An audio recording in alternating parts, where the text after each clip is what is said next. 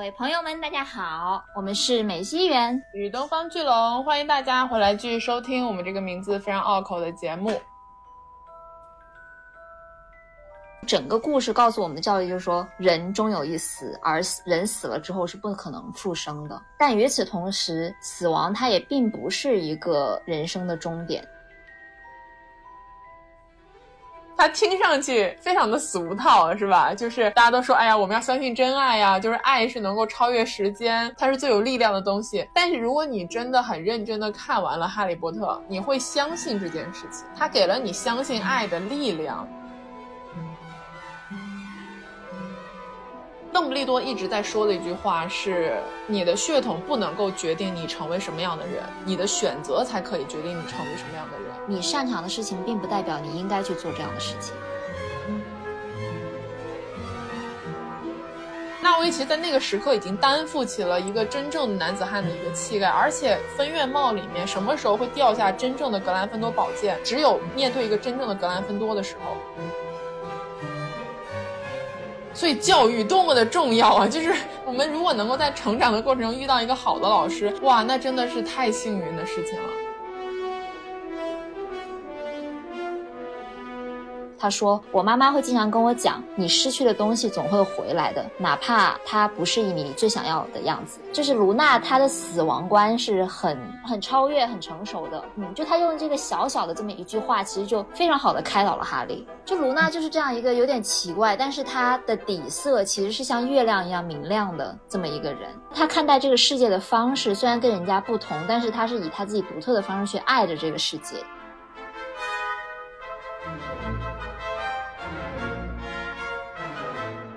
如果多比有一个篇章给多比的话，那个篇章的名字一定是叫“自由，自由，自由”。然后多比就倒在哈利波特这个他永远忠诚、他最崇拜也最好的朋友的怀里死去了。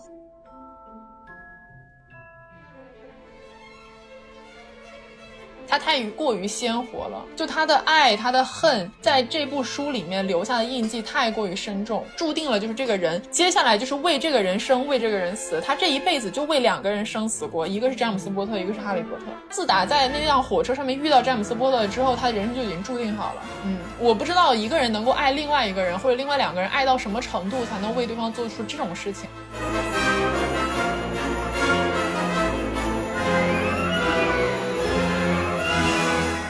哈利波特并不是一个生来就要做伟人的小孩，他是一个在无穷无尽的挫折当中一直在挣扎，一直在成长，到了最后好不容易决定要站起来，鼓起勇气面对自己命运的这么一个人。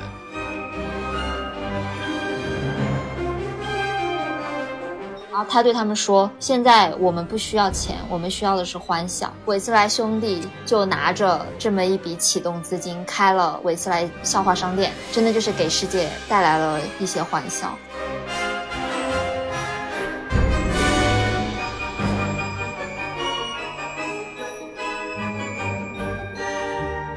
因为大他来到这里，看到标题，听到我们刚刚在聊这些屁话，也都知道我们今天的主题是哈利波特嘛。就是我们为什么想要在上脱口秀之前紧急的插播一期哈利波特的内容，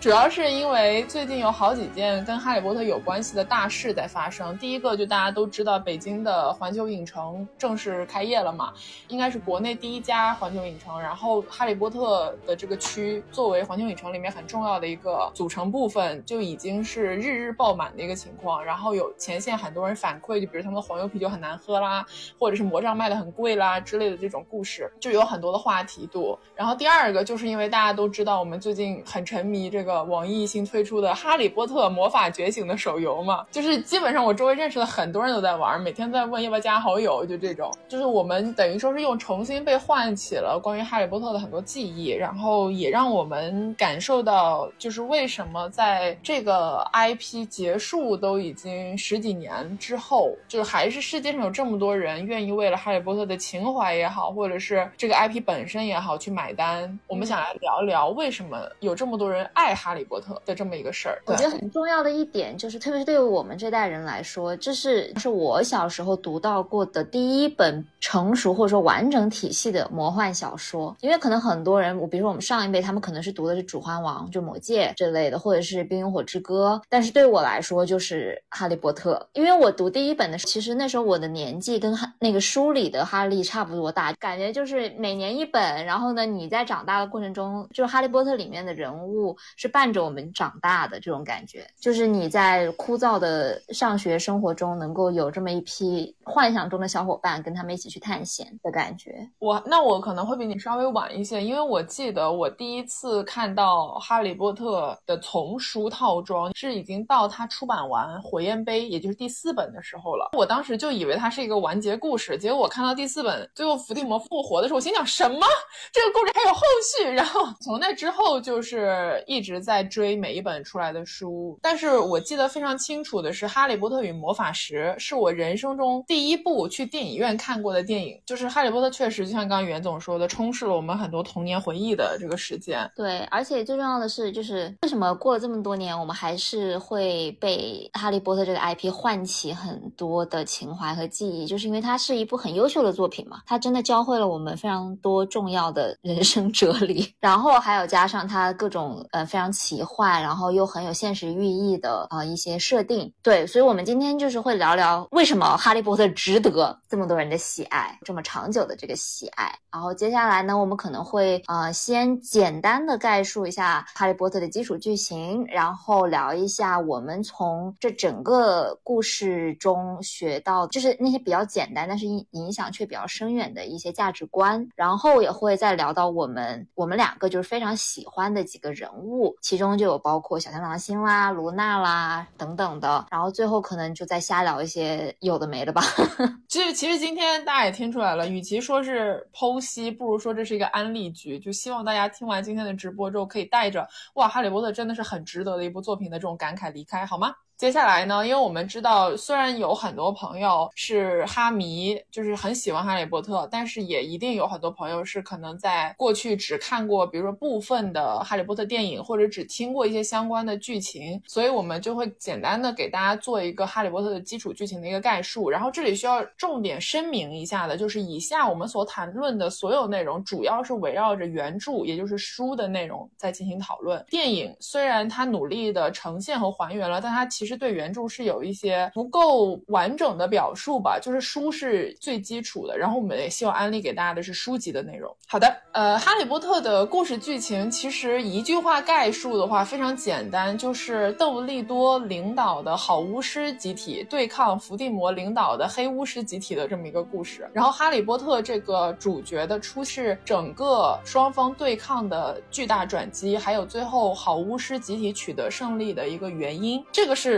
整部故事的剧情概述，最开始应该要从呃汤姆·里德尔这一位人物来到了霍格沃茨。霍格沃茨这个学校是大家都知道的，建立在英国的一个魔法学院嘛。他们挑选巫师入学的方式，其实就是说看中你有没有成为巫师的一个天赋或者是才能。那么就会有三类不同家庭出身的巫师出现。就第一种呢，就是叫纯血种的巫师，就是你祖祖辈辈、祖宗十八代都是巫师，就你家历来都。是巫师这种叫纯血，混血就是说你可能父母有一只是巫师血统，另外一只是非巫师血统，在这个世界里面称之为麻瓜嘛，这种就是混血巫师。还有一种呢，就是纯麻瓜出身的，比如说像我们的女主角赫敏，她就是父母都不是巫师，但是她自己展现出来巫师天赋，她也被录取入学了，这是大概的一个构成。然后在汤姆·里德尔来到这个学校的时候呢，他自己本身是混血出身，但是他对自己的血统非常的在意，他希望能。能够建立一个类似于纯血巫师统治的这么一个魔法世界，他就是为了达成自己的这么一个野望，他也想要掌权嘛，就是进行了很多的，比如说招兵买马啦、发展军队啦这些事情。但是呢，在这个世界里面，有一位公认最强大的存在，就是邓布利多教授，他是呃霍格沃茨学院的校长，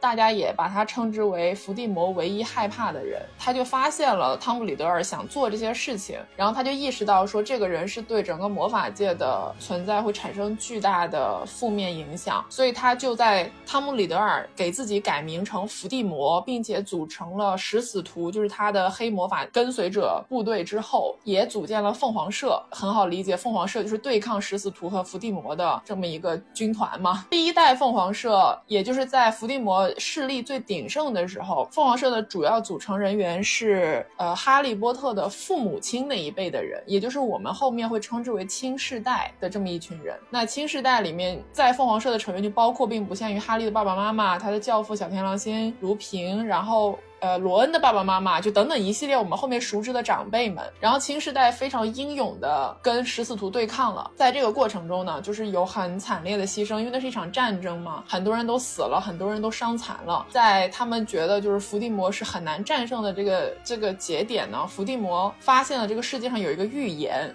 就现在这里就是很很魔法的一个故事情节，就是说这个世界上有一个预言师，他做出了一个真正的预言，就是我们理解就是一个。呃，有效的预言。这个预言的大概内容就是说，这个世界上会出现一个能够战胜伏地魔的婴儿。对对对，然后这个孩子将出生在什么什么时间，他的父母大概是什么什么样的人，就是这个人是伏地魔一生的劲敌，这么一个预言。那伏地魔就非常紧张，就是有种我现在如日中天，怎么可能会出现还是个孩子来战胜我呢？所以他就决定在这个孩子长大之前就先把他干掉，然后他就呃认定了这个孩子就是是哈利波特，因为他就满。满足预言里面所提到的条件嘛，所以他就在哈利波特一岁的时候呢，去了哈利波特家，在他的父母想保护他的情况下，先杀了他爸爸詹姆斯波特，又杀了他妈妈莉莉波特，最后呃魔杖对准了一岁的婴儿哈利波特，想要杀掉他的时候呢，这个世界上最强大的死咒居然没有成效，甚至他还反弹到了伏地魔自己的身上，伏地魔被自己的死咒打中了之后，就是叫法力尽失，丧失了他的人形的肉身，然后他就一小。片灵魂吧，就飘飘飘飘到了阿尔巴尼亚的一个丛林里面去。然后那一天就是魔法界最重要的一天，就是诞生了一个大难不死的孩子，然后也标志着伏地魔第一次倒台。以上内容所有的内容都是发生在第一部魔法石之前的故事。对对对，这是一个，因为这些内容在原著里面是哈利慢慢自己去探索才发现的，但这其实是之前发生的故事。然后就来到了，就像源头说的魔法石的开端。哈利因为。他已经没有父母了，他就被邓布利多教授安排去住到了他妈妈的妹妹家里，然后在那里度过了被虐待的十年。就他只能睡在碗柜下面，就碗柜就是那种储物间吧，你就这样理解，就特别小的储物间，吃自己表哥每天剩下来的不要的食物，然后穿自己表哥每天剩下来的不要的衣服，然后他就觉得自己一辈子就这样。结果他十一岁那年，海格带着霍格沃茨的录取通知书敲响了他的大门，然后就开启了他作为巫师的。人生这样非常简单的概括一下前面的，就是前四本书的剧情。它不是标题叫《哈利波特与什么什么》吗？就每一年哈利波特都要解决一个与什么什么的难题。就比如第一年他要解决魔法师难题，第二年他要解决密室的难题。前四本书看上去都很像是一个通关游戏，就他每年有一个巨大的目标，然后他完成这个目标，这一学年就能够圆满结束。但是直到第四部《火焰杯》的结局呢，就是发生了一些事情之后，呃，伏地魔是通过了一些。办法复活了，就是他恢复了他原有的肉身。然后随着伏地魔的复活，第五部就从凤凰社到后面的三部书呢，讲的就是哈利波特在邓布利多的引导和指教之下，就是引领他这个世代的孩子们去对抗伏地魔，并且最后第二次杀死伏地魔的故事。没错，我这个概述希望大家能够 get 到，非常清楚。对啊，这是一个简单的剧情了。然后在这个了解这个剧情的基础。之上，我们其实就可以来聊一聊，就是它有哪一些特别简单，但是对我们影响特别深远的一些积极的价值观，或者是一些积极的内容吧。我我觉得，呃，其实我想说这个点也特别积极吧。我我觉得这个故事整个都在讲一个关于死亡的故事，就是像刚才龙总所总结的那样。你刚刚是没有提到就是魂器的概念。之所以伏地魔会杀这么多人，变得这么的坏，就是很简单的一个原因，是因为他惧怕死。亡，他不想死，他想要长生不老。秦始皇吗？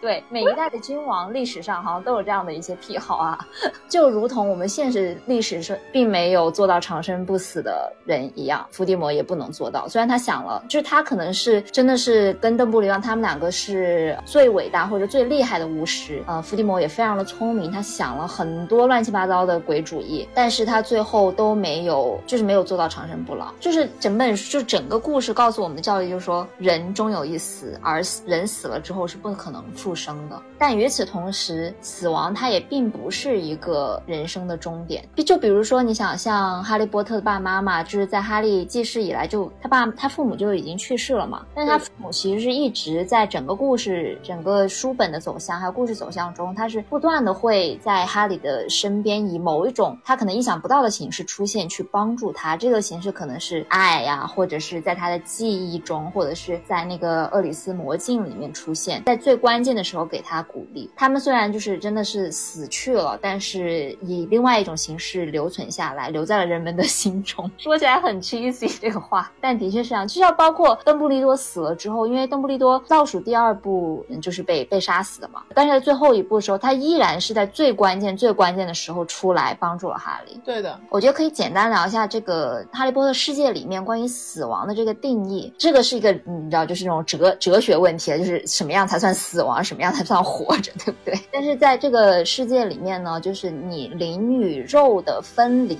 其实并不代表着你的死亡。就很多人可能会觉得啊，我是不是脑死亡，或者说我灵魂死去了，我其实这个人就死去了。但是在哈利波特世界里面，其实是不一定的。就当你灵与肉分离了之后，比如说像像幽灵，我们都知道在那个霍霍格沃兹每个学院里面都会有几个幽灵嘛，这些幽灵就是处于阳间跟阴间之间的。就他死去，或者说他的灵魂和肉体分隔开来之后，他其实是可以选择他要不要走上死亡这条道路的。我记得很清楚，是那个小天狼星死去之后，哈利不是很难过嘛？就他一直想要，就他去问那个没有头的尼克，脖子被人切了一半的那个幽灵，就问他说有什么办法可以，就是他想知道小天狼星他的教父有没有可能以幽灵的形式回来啊？但是当时那个没头的尼克就说啊，他必须要选择留在阳间，他才可能会成为幽灵。等于说他是一个自主选择的一个事情，这是一个。然后还有一点就是我们在那个学校里面会看到很多。的画像嘛，就比如说每一届的校长，每一届校长死去之后呢，他们其实是会留在画像里面的。然后在画像其实是他灵魂的一部分，有点像是，并且那个画像会说话呀，会给人给一些建议，或者是一些插科打诨的开玩笑的东西，对不对？他们还能在自己的画像之间来回走动。对对对对对，然后会哭泣着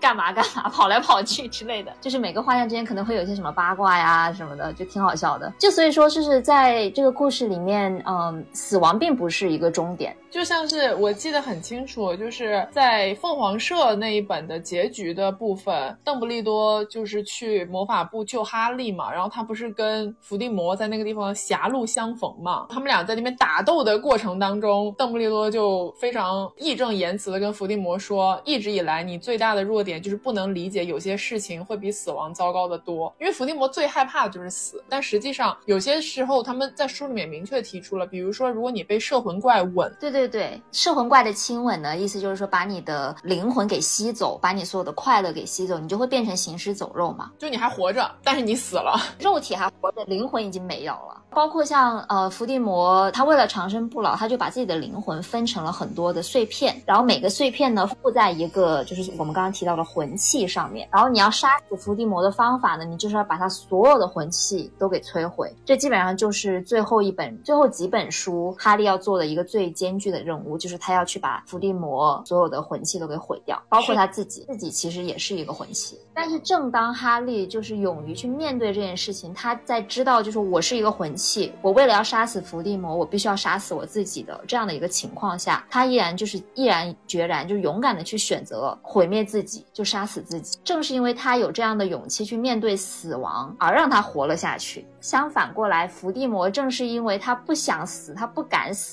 他死掉了。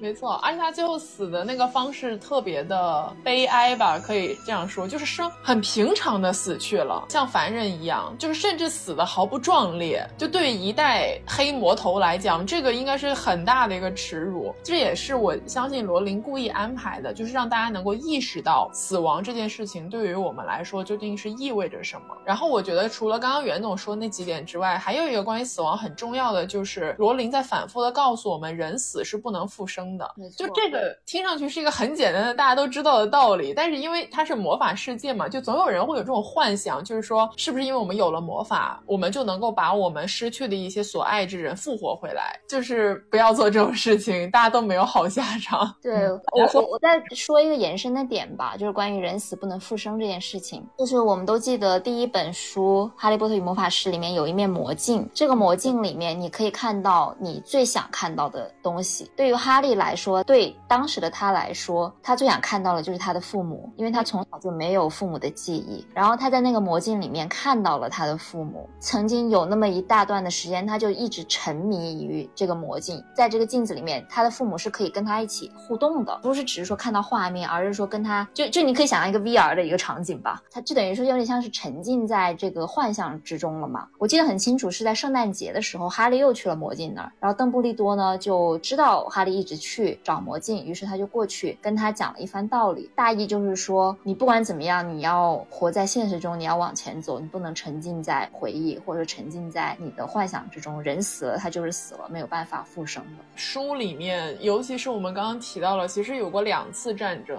比较大的范围的战争。第一次就发生在哈利出生之前嘛，就是在两次战争当中，有很多人失去了自己爱的人，或者是就天人永隔了，或者是怎么样，大家都经历了很多的痛苦。但是面对你失去了挚爱的这种死亡的痛苦呢，你是一定要向前看的。就这个是一个也同样很简单的道理，但是它其实通过很很多真实的剧情，让我们真切的意识到了这一点。我印象中特别深刻的，就像我自己刚刚讲的，我因为是一到四部连起来看的，所以在看到前三部的时候，我都觉得就是哈利冲锋打怪的这么一个故事。他可能到第七部为止解决一个特别大的问题而已。但是当第四部的结局的时候，因为第四部是火焰杯嘛，讲的是三个大学院之间的三强争霸赛。最后呢，哈利是跟我们赫奇帕奇非常有名的学生塞德里克一起，呃，完了三强争霸赛的最后一关。然后他们两个来到了一个地方，但是没有想到这是一个伏地魔的陷阱。然后伏地魔杀死了塞德里克，当着哈利的面。所以当哈利真正看到塞德里克在自己面前死去的时候，这其实他有意识以来第一次直面死亡。然后从那一个瞬间，我当时阅读的感受是有一个一榔头棒敲在脑袋上的那种感觉，就是你以为它是一个普通的儿童故事，但它从现在这里真正的走向了一个成人的故事。就是从第四部的结局到后面的三本书，其实整个色调是非常黑暗的，就是每天身边都有人死去，大家都在不停的失去，然后你就是你为之奋斗的，好像是一个没有希望，也没有什么胜利的可能性的这么一个局面。但是就就像是哈利一次又一次的丧失挚爱的人，然后因为过大的悲痛而没办法面对现实，但是一次又一次身边有更亲近的别的朋友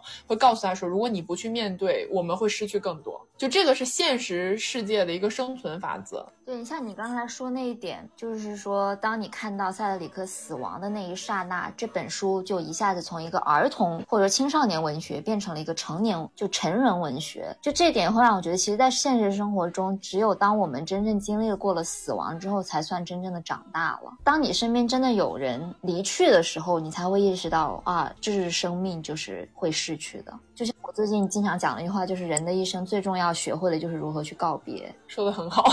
很 sad，但是很对。我们已经在死亡这个问题上聊了很多。除了死亡这件事情之外呢，其实罗琳第二个在书里面大写特写的就是关于爱。OK，我知道 它听上去非常的俗套，是吧？就是大家都说，哎呀，我们要相信真爱呀，就是爱是能够超越时间，它是最有力量的东西。但是如果你真的很认真的看完了《哈利波特》，你会相信这件事情，他给了你相信爱的力量，你知道吗？我觉得这一点是很了不起的一点。罗琳始终在强调一个一个内容，就是说爱是人世间最有力量的情感。然后我们也认证了这一点。为什么伏地魔在要杀死一个一岁的哈利波特的时候，他没有成功？我们已经通过邓布利多知道了这件事情的真相，就是说，因为他妈妈就是哈利的妈妈莉莉波特，在死去之前，她其实所谓的最大的爱也好，最大的愿望就好，就是他希望他的儿子能活下来嘛。他的妈妈的爱就是给了伏地魔致命一击，导致伏地魔在想要杀死哈利的时候，他没有成功。就这个东西其实被他妈妈的爱保护下来了，抵挡了下来。在这个魔法世界里面呢，用邓布利多的话来说，爱就是最古老但是最强大的一种魔法。然后这个魔法是无解的。书里面有好几个人就是跟我们阐释了这个爱的这个力量，其中最最大的一个伏笔吧，也算就是斯内普嘛。最后一本书就等到斯内普 house 死了之后，读者才知道，哇，原来斯内普是个好人，就是他是一个卧底了二十多年、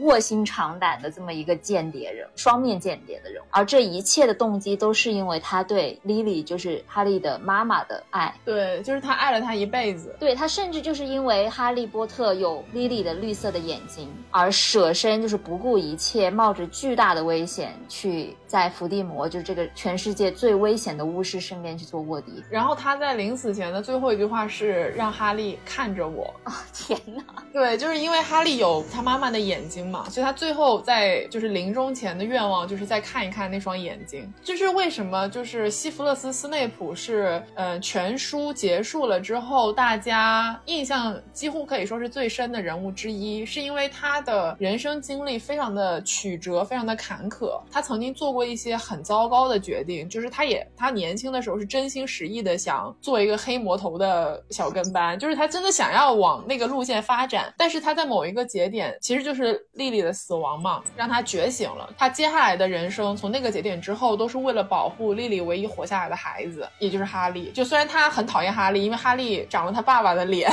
这是一种非常复杂的情感。但是他同时也确实为哈利最后就是奋不顾身，然后做了很多很多危险的事情，也用自己的生命践行了自己对于邓布利多的诺言以及对于莉莉的爱。所以就这个爱的强大的力量，让伏地魔到最后都没有搞清楚斯内普是一直以来在他身边的这个双面间谍，是这个卧底。就是这个故事，换句话说，一些伏地魔不知道的事。就刚刚说的是爱情嘛，我们来说一个特别纯粹的亲情啊，茉莉韦斯莱。因为刚刚说了那么多，就是背着伏地魔做些小九九的所谓的食死徒嘛，对吧？但是有一个人是真的是自始至终永远的对伏地魔忠诚的这么一个食死徒，他就是贝拉，莱斯特兰奇，简称贝拉吧，我们就可以。总之呢，贝拉就是非常非常非常爱伏地魔的一个人。然后呢，贝拉也是很强的一个巫师，贝拉杀死了很多的很强的奥罗，也就是呃或者说是凤凰社的成员吧。但是最后贝拉是被谁杀死的呢？是被莫莉韦斯莱，也就是一个平平无奇的家庭主妇。因为茉莉的茉莉在书里面之前没有什么战斗的情节，就是她是韦斯莱，也就是罗恩韦斯莱的妈妈，就是韦斯莱一大家子的女主人。对对对，因为她老公这个亚瑟韦斯莱是魔法部的不受器重的一个部员吧，就因为他们全家都很喜欢麻瓜，然后就是这个跟魔法部的很多想法不是特别受待见嘛。因为我很喜欢韦斯莱一家，亚瑟他工作的部门是禁止滥用麻瓜物品部门，但是韦斯莱他本人就是一个滥用。麻瓜物品的人，照这么一大圈，就是想说茉莉她之前从来没有发挥出什么战斗的功力，主要描写她就是在家庭当中的一个成分这个样子。但是在最后关头，茉莉其实是以一己之力打败了贝拉这个非常强大的女巫师，原因只是因为因为贝拉是伤害了她的孩子，就或者说威胁到了她的孩子。对，然后当时我记得很清楚，就是茉莉大吼了一声：“不许你伤害我的孩子！”然后就把贝拉给干掉了。哇，那个时候真的。是超燃，没错，就是那种力量，你不用看电影，你就光看文字，你都能感受到，就是他对他孩子的爱，让他爆发的那个瞬间。然后刚刚说了这么多，爱是人世间最有力量的情感，我们来聊一下关于爱是如何能够就是穿越生死这件事情吧。其实我们刚刚聊死亡那段也简单的提到了这一点嘛，就是即使一个人他死去了，他能够以另外一种形式存活在这个世界上。就比如说邓布利多虽然死去了，但是世人对他的爱戴支撑了所有人继续战斗下去的能量吧。哪怕他已经人都没了，但始终相信邓布利多的强大是远超伏地魔的。就是你只要相信，你只要爱，你就能获得很大的力量。OK，我们现在已经过了爱的这个部分，来聊一下关于哈利波特世界当中的选择与出身概括的时候，其实已经说了，这个世界其实挺看重你的出身的，你的血统可以这样讲。邓布利多一直在说的一句话是：你的血统不能够决定你成为什么样的人，你的选择才可以决定你成为什么样的人。我觉得这是一个特别特别好的点，因为它有很多的现实隐喻，这里就先可以不用展开，大家都很容易能 get 到嘛。那在选择这个点上面呢，其实全书最鲜明的一个物件就是分院帽。分院帽就是说，当你是呃十一岁新生入学霍格沃茨的时候，你就是会被戴上这个帽子，然后这个帽子会喊出你去哪。每个学院，因为霍格沃茨有四个学院，每个学院代表了不同的品质。在这个过程当中，其实分院帽是会去考察你的很多素养嘛，但同时他也愿意听取你的个人选择。就最鲜明的案例就是哈利波特本人，因为他其实是他身体里面有一部分伏地魔的这个灵魂嘛，所以他具备了非常多斯莱特林的品质。但是因为他本人在入学之前就已经听过斯莱特林的很多传闻，就他不喜欢这个学院，他不想去。坐在那个帽子下面的时候，他唯一的想法就是我不要去斯莱特林。然后帽子还特地问了他，就说你确定不去吗？你会成为一个很杰出的斯莱特林的。但是哈利波特说我不去，所以他去了格兰芬多，就是一个象征着勇气的一个学院。我们后面也会提到，所以这个点其实很有意思，就是说你哪怕身上本来已经具备了某一些特质，这个特质可能会决定你成为什么样的人，但最后还是要看你自己的主观意愿的，就你自己要做什么样的选择，这个太重要了。我突然想到，今天我看到了一句话，就是说，你擅长的事情，并不代表你应该去做这样的事情。是，You can doesn't mean you should。这个很好。所以说到选择这个，其实还有一个几乎没有出场过，但是对整个剧情走向有很大影响的人物。这个人是呃小天狼星布莱克的弟弟，叫做雷古勒斯布莱克。就是他几乎在正片里面就是寥寥数笔，但是他干了一件非常了不起的事情。因为布莱克家族呢，包括我们刚刚提到的贝拉，还有纳西沙马尔夫，他们其实都是布莱克家族出身的。这个家族被称之为古老而又高贵的布莱克家族，流淌。着非常古老而又高贵的纯血的 血液，然后这个家族几乎所有人都会去斯莱特林，然后他们也都大部分支持伏地魔的很多政见和想法。在这么一个家族里面，小天狼星不用说，他是已经就是叛逃了他们家嘛。他的弟弟小天狼星一一直以为是一个只会遵从伏地魔意愿的这么一个没有想法的斯莱特林，但是在最关键的抉择的时刻，选择了去调包伏地魔的魂器，伤害爱伏地魔。或者是去以一种隐秘的方式去对抗伏地魔，虽然他最后的结局也很悲惨，他也就是凄凉的死去了。然后他在死去的时候，他的努力也没有被任何人认证过。这个是哈利在很后面、很后面才发现了，他其实是做过这样的抵抗。但是他在那种关键时刻的选择，就已经能够决定出他其实一定程度上是一个高尚的人，就是他是一个勇于站出来的一个人，他不被自己的血统或者是自己曾经过去犯下的一些错所定义。就是你的出身和血统，甚至是你可能前半。辈子你所呃经历的这个人生，它都不能决定你是什么样的人。真正能决定你成为什么样的人，是你做出的选择。就说这个话，我就特别想聊卢平哦。卢平，谁都不爱卢平呢？就是卢平，他是一个狼人，然后这个狼人呢，并不像什么那个《暮光之城》里面的那种狼人一样，哈，就完全是两码事。真的就是卢平，他是一位并非由于自己意愿而变成狼人的这么一个狼人，而且他变成狼人的话会非常的痛苦，因为他就是不被世界所接受的一个边缘人群。然后这个出生会导致很多的问题，因为别人一听说啊你是狼人，就会觉得你这人肯定很危险。你肯定有什么样各种各样的就是不好的一些特质，所以就会远离你。呃，可以带大家可以带入社会上很多的这种边缘人群。在这样的情况下呢，卢平他其实他做出了很多非常勇敢的选择，比如说他决定去面面对自己的身份，然后加入凤凰社。当然了，这个也是因为他身边的朋友给他不断的这个帮助和支持，还有就是像邓布利多这样的领导者、这样的领袖对他的包。容让他加入凤凰社，但是他自己去选择，就是说我不要成，只仅仅是站在边缘，我要去掌握自己的命运，我要去为我所相信或者说我坚信的事业去奋斗，去奉献我自己。就他想要成为一个好人吧，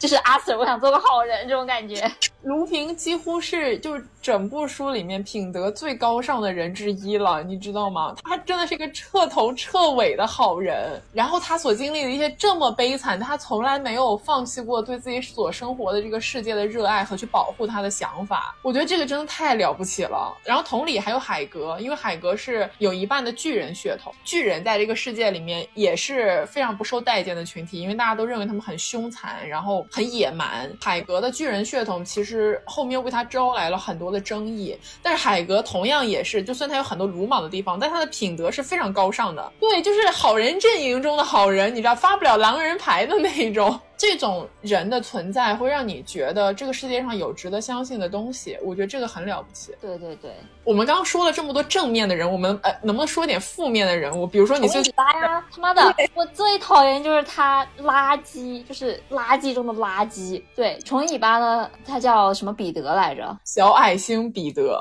垃圾名字。就 我觉得好好，这个说到他我就来气的那种。这个人他是跟詹姆斯波特、小天狼星、卢平这三个刚才提到那种新世代里面的佼佼者，而且就是好人阵营中的英雄人物，跟这三个人在一起，就他们四个人在学校学生时代是最好的四人帮的这种感觉。掠夺者他们叫，就是他天天在这三个这么优秀的人身边，他自己怎么会长成一个垃圾呢？就他在最后关头，就是因为他出卖了詹姆斯波特跟莉莉波特的住址，而导致让伏地魔去杀了他们全家，就包括也给哈利留下了这个伤疤，这样都是因为他，然后还栽赃给了小天狼星，然后导致了就是你知道那个四人小组的那种分崩离析。小天狼星就因为他做了十二年的冤狱，最后关头选择去做一个这样的卑微懦弱告密者，所以就导致了一系列的悲剧，然后他本人也。成为了哈利波特世界中最被人唾弃的那一类人，而且他最后的下场也很惨，这就是你做出这样的一个选择的一个后果。就出来后你总是要还的。他最后是以非常悲惨的一个形式，就是他一直觉得自己要效忠伏地魔，但是最后是被伏地魔给杀死的，就是不是直接是间接杀死的。对，当然这个也跟哈利之前饶过他一命有很大的关系。总的来讲，就是哈利波特的世界是一个非常相信因果论的世界，你做了坏事。天道好轮回嘛，就是不管要花多长时间，这个坏事是会报应到你自己身上去的。包括伏地魔也是自己做出了一个 可以说让他悔恨终身的选择吧。就是当年那个预言出来的时候，其实他可能不去管那个预言，或者说他可能没有听到那个预言，就不会有后面一系列的事情。就像刚刚龙总讲的，就在那个时刻他是如日中天的一个阶段，但他那个时候就偏偏就是相信了预言里面所说，会有一个男孩出生成为他一生的劲敌。然后那个时候符合条件的其实有两个人，一个是哈利，一个是纳威，就是哈利的同学。等会我们就可以讲纳威了。但是呢，他选择相信说这个人就是哈利，于是他就去干掉了哈利，然后呢，导致了他被哈就是自己的魔咒反弹，把自己弄得灰飞烟灭，然后一系列之后的事情才会发生。简单来说，就是有点其实有点像宿命吧，就是你你相信了这个东西，你去做，然后你反而去实践了它，他真的就成为了杀死你的人。就是关于这个点，有一个我特别喜欢的部分，是在凤凰社的结局的部结局的那个 part，然后邓布利多给哈利讲这个预言的时候，哈利就提出了这个问题，就是说他怎么能知道是我呢？就纳威也完全有可能啊。最重要的不是谁符合条件，最重要的是伏地魔自己选择了谁。就是伏地魔当在哈利和纳威当中做出选择那一个瞬间，哈利就已经被伏地魔主动标记成为这个世界上唯一能够战胜他的那个人了。我觉得这一点特别有意思。就是说，你的选择会有多么一系列的后果呀！大家一定要审慎选择。OK，那我们今天说到纳威，我们来聊一下纳威吧，因为纳威就代表了这本重要的一个品质，那就是勇气。纳威给我印象最深的一个片段是在第一本书里面。第五本凤凰社之前的前四本，大部分时间纳威的表现都是比较软弱一点，就是他不太敢反抗什么东西。但是他有一些特别高光的瞬间，比如说他在第一部魔法石的接近结尾的片段，他其实是鼓起勇气反对哈利他们去冒险，因为他觉得这个事情会给他们学院带来很大的一个损失。对对对，就是包括在那个学期结束那个典礼上面，邓布利多还因为这件事情专门表扬了纳威的这个勇气。可加，然后给他们学院加了分。就是他当时说了一段话，我记得特别清楚。他说，有的时候我们面对敌人是需要鼓起勇气的，但是在我们面对朋友，想要去对朋友提出反对意见的时候，是更加需要勇气的。啊，我觉得这个说的非常好。所以就是纳威会有一些这样的高光时刻，但是他真正的成长成一个特别有勇气的人，应该是主要在第五部里。就当时因为他的父母也是新时代的一员嘛，在对抗伏地魔的过程中被。被贝拉用了钻心咒，然后折磨成疯子了，就是丧失了正常的神智，终日就住在圣芒哥这个魔法医院里。所以纳威对于贝拉是有很深的仇恨，包括对于伏地魔的所作所为。所以当他得知了伏地魔已经卷土重来的时候，他其实是燃起了战斗的意志，就是他要参与这个反抗的军队。所以他就是这个时候成长成了一个男子汉，甚至在第七部死亡圣器的大战的结局，是纳威用分院帽里面掉下来的格兰芬多宝剑砍下了伏地魔最后一片魂器，也就是那条大蛇纳吉尼的头，才真正为哈利最后干掉伏地魔提供了一个坚实的战斗土壤。就如果纳威没有干掉纳吉尼的话，哈利最后也没有办法杀死伏地魔，因为他的魂器还没有完全的被消灭掉嘛。对。纳威其实，在那个时刻已经担负起了一个真正的男子汉的一个气概，而且分院帽里面什么时候会掉下真正的格兰芬多宝剑？只有面对一个真正的格兰芬多的时候。格兰芬多最宝贵的品质就是勇气，这个事情特别感人。如果你从第一部一直看到第七部，你会惊叹于纳威的成长，就是他是如何从第一部那个没有记性、圆圆脸的小男孩，变成了最后的这个英雄，很了不起。对我一定要说，因为我当时在看的时候，因为大蛇基本上是仅次于伏。地魔最厉害的一个魂器嘛，然后我就会一直在想说大蛇到底会被谁干掉啊？当时我的脑子里面闪现了很多的猜想，什么罗恩啦，或者是赫敏啦，或者是甚至卢卢娜，或者是就是任何你知道或哦或者什么卢平之类的，就青世代的那些凤凰社其他成员，但是怎么都会怎么都想不到，居然是纳威去把他干掉，就那一刻真的是就是又震惊又感动，然后又为他骄傲的感觉。而且电影版里面那个纳威的演员后来长得贼帅。所以也给事情很加分，你知道？对，就是选角的神奇，就是他一年级的时候长得可不起眼了，后面变成了一个大帅哥。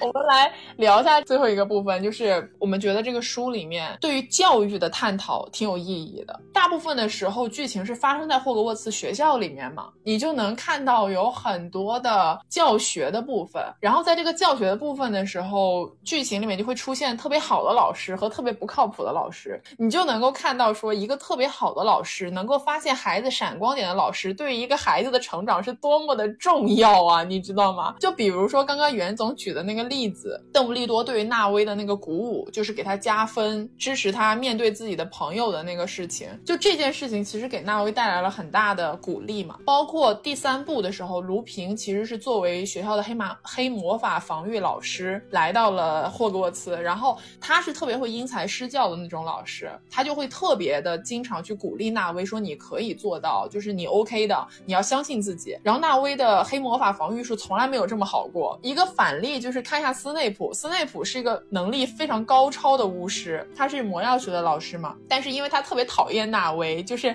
纳威，就是那种他觉得特别不上道的学生，所以他在自己的魔药课上面就会经常对纳威进行一些侮辱或者是一些欺压吧，这样就给他扣分啦，然后指责他拖后腿啦之类的这种。然后纳威就特别害怕上魔药课，就是他就觉得自己是一辈子也学不好魔药，然后他对于这个事情的恐惧就已经延伸到了，就是因为在魔法世界里面有一个东西叫博格特，博格特就是他面对你的时候会显示出你在这个世界上最害怕的样子。然后纳威的伯格特就是斯内普教授本人，就特别离谱这个事情。但你可以看到，就他对于一个不好的老师有多么深的恐惧，然后他这辈子也不可能学好魔药课的。所以教育多么的重要啊！就是我们如果能够在成长的过程中遇到一个好的老师，哇，那真的是太幸运的事情了。我特别想要一个像卢平这样的老师。我也想要，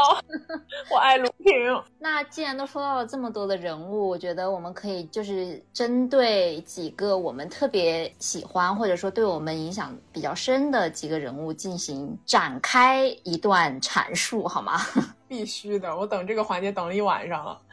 其实我觉得刚才我们聊了那么多，大家也会发现，就是《哈利波特》里面的这些正面人物或者是好人吧，好人阵营里面其实有特别多的怪胎。就我们刚才说到的卢平啦、海格啦，甚至包括你像哈利波特本人，他都从某种程度上来说是边缘人物。但是正是这些边缘人物改变了这个世界的走向，就这件事情是非常给人鼓舞的一件事情。就哪怕你可能从小。受到了欺凌，别人说你是个很奇怪的人，或者说你觉得自己跟其他人有很多不一样的地方，自己格格不入。但是如果你去读《哈利波特》的话，你会受到很大的鼓舞。然后这里呢，我就特别想讲两个人，第一个就是我刚刚也提到了卢娜，就我真的很喜欢卢娜。我知道这是袁总全书最喜欢的角色，卢娜·洛夫古德。卢娜就是一个非常古灵精怪的一个女孩，就就就是那种超级酷，然后就是我非常想成为的那种人，但是我可能一辈子都无法成为她那样的人，但我就很喜欢她。然后她呢是拉文克劳学院的，这个学院最重要的一个品质就是智慧，然后这个智慧我觉得跟聪明是不一样的，因为赫敏也很聪明，我没有拉踩的意思，但是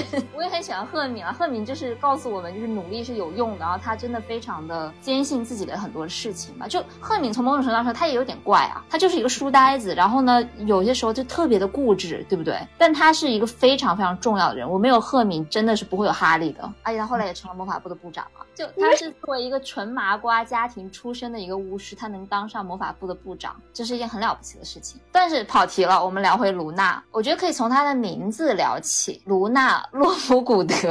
她的名字是 Luna 嘛？Luna 在拉丁语里面呢是月亮的意思。卢娜她刚出场的整个的形象就是那种，她有一头乱糟糟的、非常浅金色、接近银白色的这种及腰的一个长发，然后整个人散发出来一种诡异神秘的一个气息，就很符合她的这个名字啊，月亮的这种感觉。Luna 它还有一个意思就是它它是那种它的词，它作为词根的时候它是疯癫的意思嘛，Lunatic。卢娜也是有点那种疯疯癫癫的气质的，比如说她会戴那种什么胡萝卜耳环啦。她的爸爸是一本杂志叫做《唱唱反调》的这本杂志的这个主编，然后这本杂志也是一个魔法界对非常不靠谱的一本杂志。然后卢娜刚出场的时候就是把这本书倒着看，就她倒着看这本杂志，就是戴着一些很奇怪的眼镜等等的，奇奇怪怪、疯疯癫癫，然后与其他人都格格不入的这么一个形象，这是她特立独行的这个部分呢。然后我们再来看她的姓氏，就是 lo。Good 嘛，嗯，简单来说，热爱美好，是一个非常俗套的名字，但是真的可以反映他是一个内心特别特别善良，他其实是个很善解人意的一个人。他在很多重要的时刻都开导了哈利，就帮助哈利做出了很多重要的决定，或者说帮助哈利走出很多他走不出来的困境。卢娜之所以会被人家称为疯疯癫癫的一个女孩，还有一个原因是她看得到夜骑。夜骑是书里面的一种神奇生物。只有当一个人目睹过死亡之后，他才能看到这种动物。就因为这个原因，就是夜骑是被人家视为不祥的一种生物。但是卢娜是从一开始就能看到，而且她是习以为常的那种感觉。当哈利第一次看到这个生物的时候，他其实也有一种就觉得，为什么别人看不到，就我看得到，是不是我有什么问题之类的？但是卢娜表现的特别的淡定，就说啊，我也能看得到啊，就是你就看到了，这不是很酷吗？就是夜骑耶，然后就给人一种很安心的感觉吧。而且罗琳。给了，他一个特别好的事情，因为罗琳有一些重要角色出场的时候，他会用重要角色的名字去命名这个章的章节，或者是这本书的名字。有过此项殊荣的人其实不多，卢娜是其中一个。我记得特别清楚，她在凤凰社那本书里面出场的那一章就叫做《疯姑娘洛夫古德》。嗯嗯。然后卢娜她很，她其实是受霸凌的一个人。用正常人的话来讲的话，虽然她自己可能不觉得，我记得很清楚的是，她有。一期，呃，有一个学期结束的时候，他贴了一张告示，说，请大家把拿拿走我的东西还回来，就等于说人家会偷他东西，拿他的东西走。说到这个话，我觉得可以讲一个故事，就是他，呃，有一双鞋子被人家偷走了，然后呢，那双鞋子呢，回就是再次出现的时候是挂在了一个门框上面，就很高的一个地方。但是卢娜并没有因此就是生气或者伤心，她那个时候刚好是跟哈利走在一起的，然后那个时候哈利可能刚刚失去了小天狼星，龙总又要哭了。对不起，没事，你先说吧。所以他当时其实是很难过的，但是当时卢娜说了一句话，就说，就他看着自己丢失后，然后又回来的这双鞋，他说，我妈妈会经常跟我讲，你失去的东西总会回来的，哪怕它不是你最想要的样子。就是卢娜她的死亡观是很很超越、很成熟的。嗯，就她用这个小小的这么一句话，其实就非常好的开导了哈利。那一段你说的我记得，那个时候哈利刚失去小天狼星，他悲痛欲绝，任何人都没有办法安慰到他。然后他在走廊上面偶遇了卢娜，同时是就是有点像是学院盛典的晚会在进行，他们两个都不想去那个晚会，两个就在走廊上面对话。就是卢娜就先问了他，就是说你是不是失去了重要的人什么东西的。然后后面又告诉他他在贴告示，就他在找自己的东西。然后我记得特别清楚，那个时候哈利说他心里面涌起了一股奇怪的对于这个女孩的同情，就是他其实更加能够以旁观者的。角度了解到说卢娜正在被别人欺负，或者是她受到了别人一些不公的对待。但是卢娜本人没有意识到这一点，哈利反而很奇怪的以一个旁观者的心态或者一个朋友的心态对卢娜产生了同情的这种感觉，但是很快又被卢娜说的关于鞋子的那个话安慰到了。就卢娜就是这样一个有点奇怪，但是她的底色其实是像月亮一样明亮的这么一个人。她从小是目睹了母亲的死亡的，但是她完全没有被这个事情给束缚到。她看待这个世界的方式虽然跟人家不同，但是她是以他自己独特的方式去爱着这个世界，就是他很热爱生活，然后他也能够给身边的人很明亮的这种能量，能够鼓励到其他人。我记得还有一次，就是他鼓励哈利在一个很关键的时刻放出了守护神，哈利是被摄魂怪一群摄魂怪给包围了，在那个情况下，他完全没有能量，完全没有力气去想到任何让他开心的事情，去放出呃守护神，因为守护神是可以驱散摄魂怪。的这么一一个魔法吧，那个时候就是因为卢娜对他的鼓励，然后让哈利能够慢慢的放出一个守护神出来，所以卢娜就很很厉害啊。然后卢娜也是一个非常勇敢、真诚和忠诚的一个人，她其实是第一个加入邓布利多军的。就邓布利多军是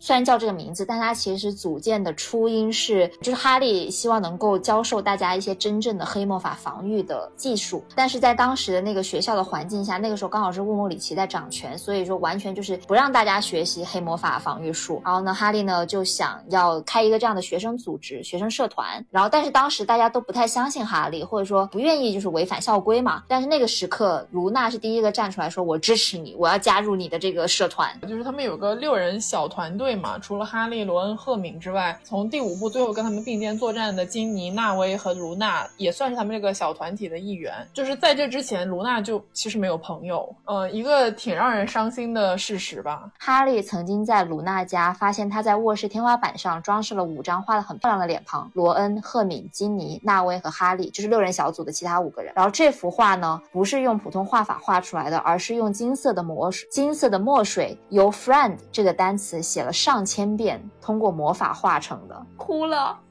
唉。所以卢娜的结局其实挺好的，就是因为她在大战之后，很多人以为她会跟纳威走在一起嘛，但其实他们两个呃没有发展出那种浪漫的关系。然后卢娜最后是嫁给了纽特斯卡曼德的孙子，纽特斯卡曼德就是我们现在所熟知的《神奇动物在哪里》的主角，也就是他们的草药学课本《神奇动物在哪里》的作者，一个专门研究神奇动物的专家，也就是小雀斑演的，在电影里面，卢娜是跟他的孙子。结婚了，所以就还挺好的，挺符合他的人设的。因为纳威太宅了，感觉他是 hold 不住卢娜那种感觉，你知道吗？卢娜是一个 free soul，就他要飞出去的那种。就是卢娜特别特别是袁总的理想女孩的那个形象，我非常能够 get 到这一点。那你要不要再接着讲讲第二喜欢的角色？哦，天哪！我觉得与其说我第二喜欢，不如说他是一个给我印象非常深刻的一个人物。他就是多比。问一下，谁没有因为多比的死去流过眼泪呢？因为我们昨天在聊我们要讲什么人的时候，我当时又重温了一下片段，然后整个人就 泪目。对，多比就是一个自由的灵魂。如果多比有一个篇章给多比的话，那个篇章的名字一定是叫“自由，自由，自由”。我觉得你要先说一下，就是多比不是人类，多比是家养小精灵。家养小精灵在这个世界里面，就跟我们刚刚提到的狼人也好，巨人也好，是那种。特别受排挤的边缘人物，他不光是边缘，他是人类的奴仆，可以说是奴隶这样的一个存在。只有特别高贵有钱的家族才会有家养小精灵，然后家养小精灵是一辈子都会在这个家族里面服侍的，然后他们是绝对不能够背叛自己的主人，主人说什么，哪怕让他现在把头砍下来，他也会把自己的头砍下来，是这样的一个群体。但是与此同时，要特别说明是家养小精灵，它有很强。大的魔力，而且这种魔力是跟普通巫师是不一样的，就他们很多时候是可以超越巫师的能力的。但是仅仅是因为这种所谓的阶层上的压制，或者是这个系统的问题，仅仅是因为这种精神上的控制而导致他们没有办法发挥出他们真正的威力，这是一件很可悲的事情。这是一件多么可悲的事情啊！家养小精灵唯一能够获得自由的方式，就是只要主人给家养小精灵一件衣衣。物，他们就自由了。多比刚刚出现在这个书里面的时候是第二部《密室》，非常简单的，就是《密室》的故事，就是说卢修斯·马尔福，也就是德拉克的爸爸，拥有了汤姆·里德尔年轻时候的这个日记，然后这个日记是有一部分汤姆·里德尔的意识在上面的，然后你在上面写东西可以跟你互动。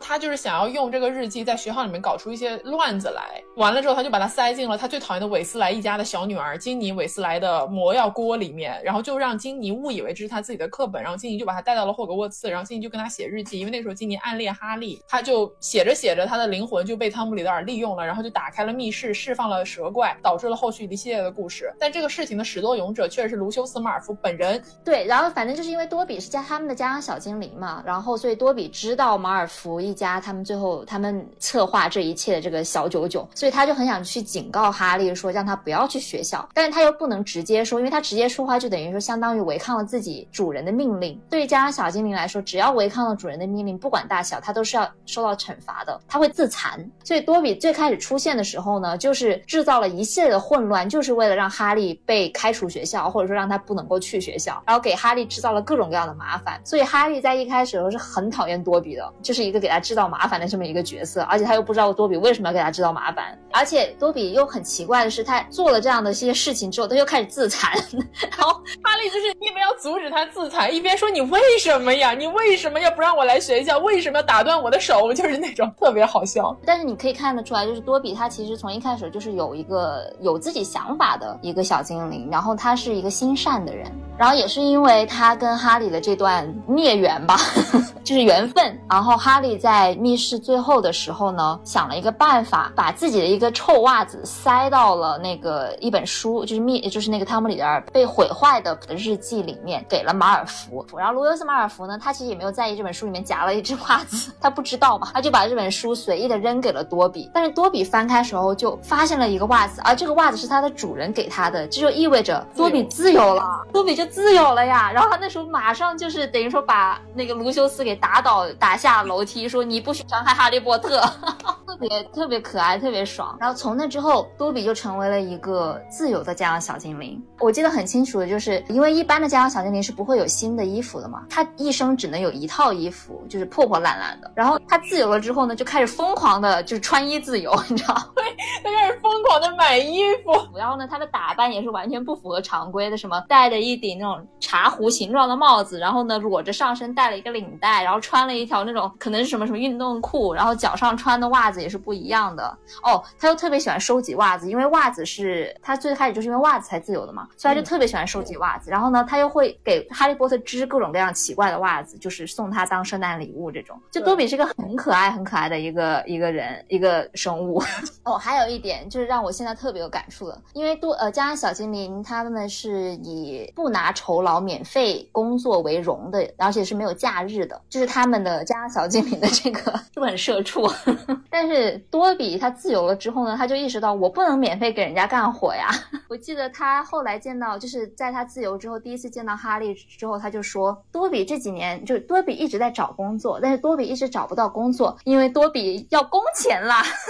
就特别又可爱又搞笑，有点心酸，就是那种社畜的觉醒的这种感觉。对，说了这么多就是开心的事情，就不得不迎来多比的壮烈牺牲。最后多比是怎么回事呢？是这样的，就是他们就哈利，然后卢娜、赫敏，就是他们几小分队吧。一群人到了马尔福的家宅里面，然后呢，在家宅里面呢遇到了巨大的困境。那个时候又有贝拉，就是有各种食死徒的夹击，然后他们赫敏好像又被被被抓走，用钻心咒在折磨着。没错，就是一个非常非常糟糕的状态。然后那个时候他没有没有办法使用幻影移形，就是他没有办法用魔法把自己带出马尔福的家宅。在这个最危急、最危急、最就是无助无力的这个关头的时候，多比出现了。首先我们要明确。点就是因为多比在马尔福家是受到了虐待，就是各种非人的虐待的，所以对一个自由了的家养小精灵来说，他回到原来主人的这个宅子里面是一件很很难的事情，有种 PTSD 的感觉。但他还是就是多比还是鼓起勇气回了。然后他回来之后呢，然后这时候纳西莎马尔福在现场嘛，他就很生气说：“你这个家养小精灵怎么可以背叛主人？”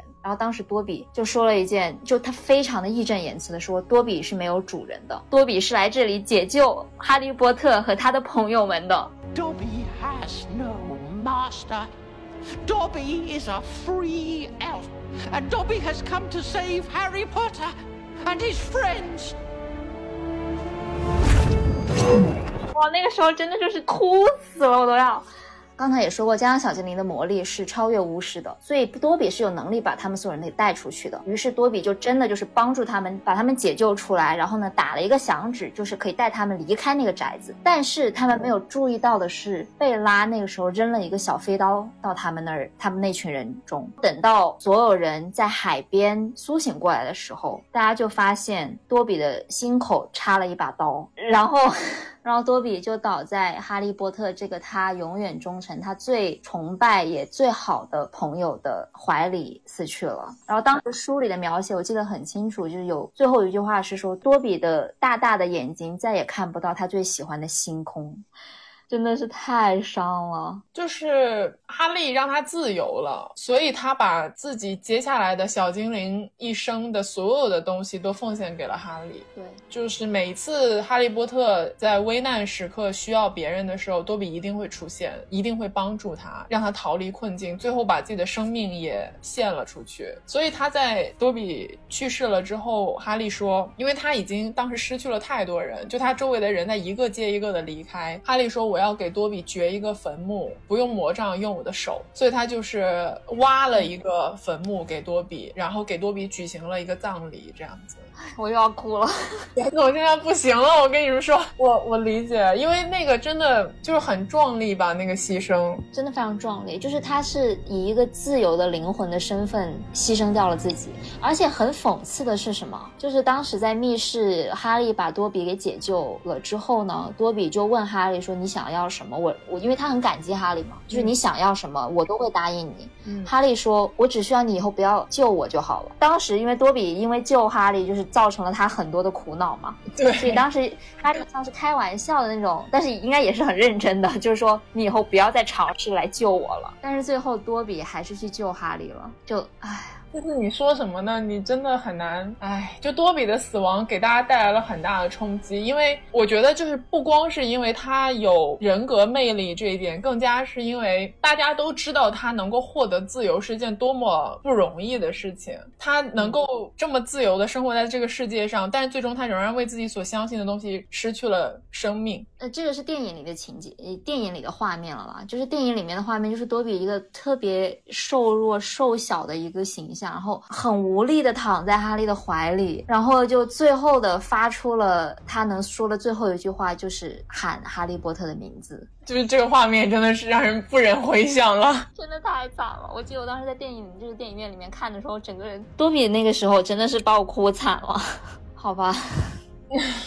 我已经有不好的预感了。Are you ready？我觉得我没有 ready。我我可以诚实的跟大家说，我在就是我们俩决定要做哈利波特的节目，然后我们稍微去回头复习了一下部分的章节内容，然后我在给袁总昨天晚上就聊这个事情的时候，我们俩差点都哭了，因为我说我的愿望就是说不要在讲小天狼星的时候哭出来。OK，就是听到现在，大家应该都已经了解了，就是小天狼星布莱克是我在全哈利波特系系列当中最喜欢的人物，没有之一。我对这个人物有非常深的感受，深到什么程度呢？就是我有的时候想起他的生平，我都会觉得特别的，不管是不甘也好，或者是痛苦也好，就我特别能够对这个人物感同身受。我现在声音已经有点颤抖了，我也不知道为什么，我连他的故事都还没有开始讲。小天狼星布莱克呢，就是给大家先简单的介绍他的生平。呃，它的英文名叫 Sirius Black，就是其实如果按照真正音译的方法，应该翻译成西里斯布莱克。但是因为这个词同时有天狼星的意思，然后加上中译版在最开始翻译的时候的一些就是可以说是错错误吧，嗯，就把它翻译成了小天狼星。但是这个名字就大家已经广为流传、广为接受了，所以我们就接下来也会使用这个这个名字。嗯，小天狼星出生在布莱克家族，他是布莱克家族这一代的长子，布莱。克家族就像我们刚刚说的，是一个最古老、最高贵的家族，然后他们非常以自己的纯血统为傲，他们永远都跟只跟纯血统家族联姻，不愿意去接受那些混血或者是麻瓜出身的其他巫师，而且非常有钱啊，当然。然后这个家族的人都有点疯，就是这个血统体现在哪里呢？就是小天狼星有一支堂姐的家族，这个堂姐的组成大家听一下：长姐叫贝拉，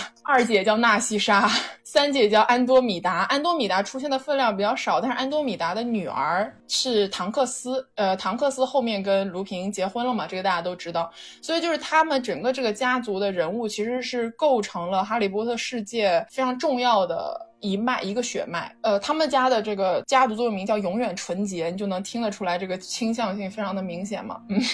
但是小天狼星自小就非常讨厌自己家里的氛围，就是他一直都知道自己在这个家庭里面格格不入，所以他在十一岁去霍格沃茨上学的时候呢，他们全家都是斯莱特林嘛，他就先在这那个火车上面遇到了詹姆斯波特，就是这一个相遇改变了他的全部的人生。他在火车上面跟詹姆斯波特坐在了一个包。厢，然后他们两个就聊起来，说想要去格兰芬多这件事情。然后在当晚的分月帽的仪式上面，他们俩也都去了格兰芬多。然后他们俩迅速的认识了莱姆斯·卢平，就我们刚刚已经提过的，还有小矮星彼得。他们四个就迅速的变成了最好的朋友。在接下来的七年的霍格沃茨岁月里面，留下了巨多传说。四个人的小团体称之为叫掠夺者嘛。在四人小团体里面，詹姆斯和小天狼星是一对非常耀眼的双子星，因为他们两个都极其的聪明，极其的喜欢调皮捣蛋。麦格教授以前就是曾经戏称说，他们是公认霍格沃茨历史上出现的最让老师头疼的学生。两个人形影不离，干什么都在一起。他们两个的定位稍微有点不一样。詹姆斯波特呢是一头乱发，戴个眼镜，瘦高个儿，他魁地奇球打得特别好，就是巫师界。的最流行的运动，后面也成为了呃，就是整个学校的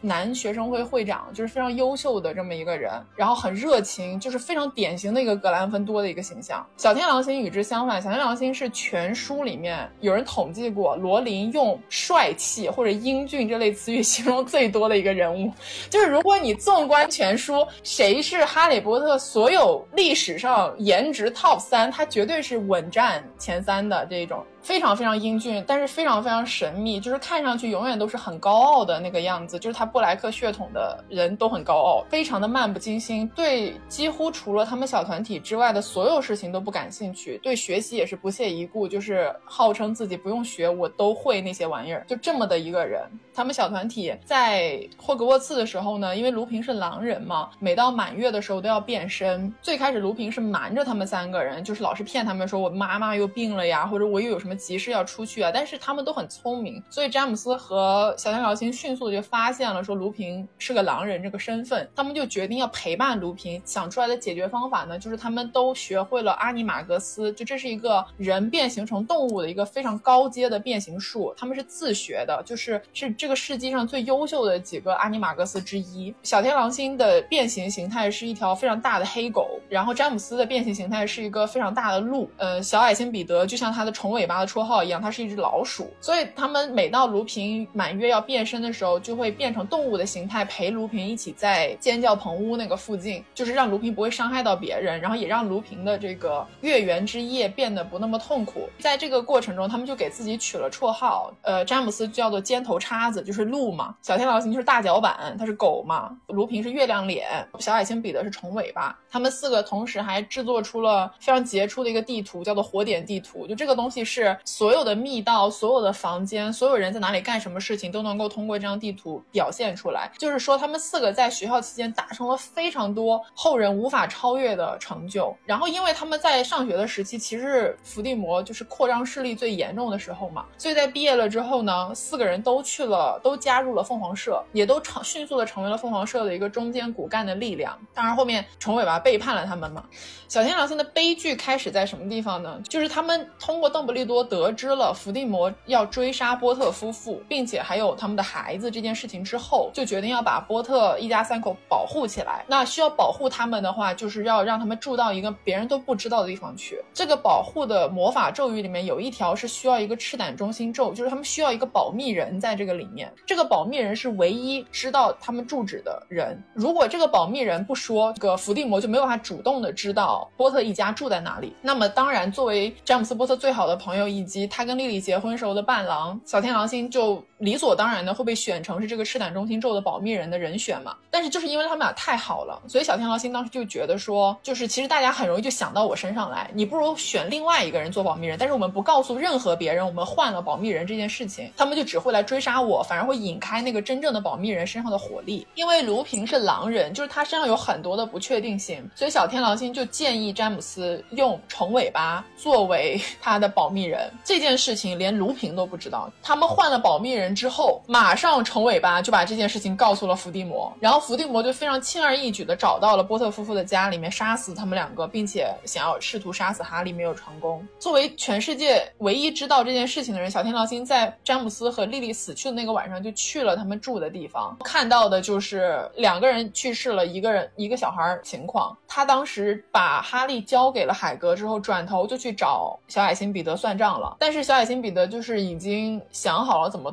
脱身，就当着全街的面大喊小天狼星是叛徒，就他怎么能够背叛詹姆斯和莉莉，然后自己用老鼠变形术就逃跑了。小天狼星就因为大家都认定了他是那个告密的人，他自然而然就是伏地魔的人，就被关进了阿斯卡班监狱，就是巫师界的监狱，从二十岁一直关到了三十二岁，在监狱里面待了十二年。十二年里，在阿斯卡班做的是冤狱，这个是毫无疑问的，因为不是他背叛了詹姆斯和莉莉，但是他从来没有想要逃出去过，因为他觉得就是他自己的任人不当，害死了他们两个，还害得哈利失去了双亲，所以他没有一刻想要越狱，因为我们后面。在阿兹卡班的囚徒第三本书里面，能够很明显的看到，他如果想越狱，他早就跑了。他是阿兹卡班历史上第一个能够越狱的人。他最后为什么决定要越狱？是因为十二年之后，他看到了《预言家日报》，也就是巫师界最大的这个报纸上面报道了罗恩他们一家去埃及旅游的照片。那个照片上面有一只老鼠趴在罗恩的肩膀上面，是他的宠物鼠斑斑。这个斑斑其实就是小矮星彼得变成的。十二年以来，他都伪装成宠物待在罗恩。他们家里面，小小天狼星看到那个报纸照片的一瞬间，他就已经知道了小矮星彼得还活在这个世界上，并且他要去霍格沃茨，他可能会伤害到哈利，所以他毅然决然的怎么说？他能越狱，但他在阿兹卡班待了十二年，他的精神已经就是被耗的差不多了，也骨瘦如柴，两个眼睛凹陷，曾经一代校草，现在就是变得没有人形的这么一个状态，他就毅然决然决定他要越狱去霍格沃茨杀掉呃小矮小矮星彼得，然后救出哈利，就是靠这个意念。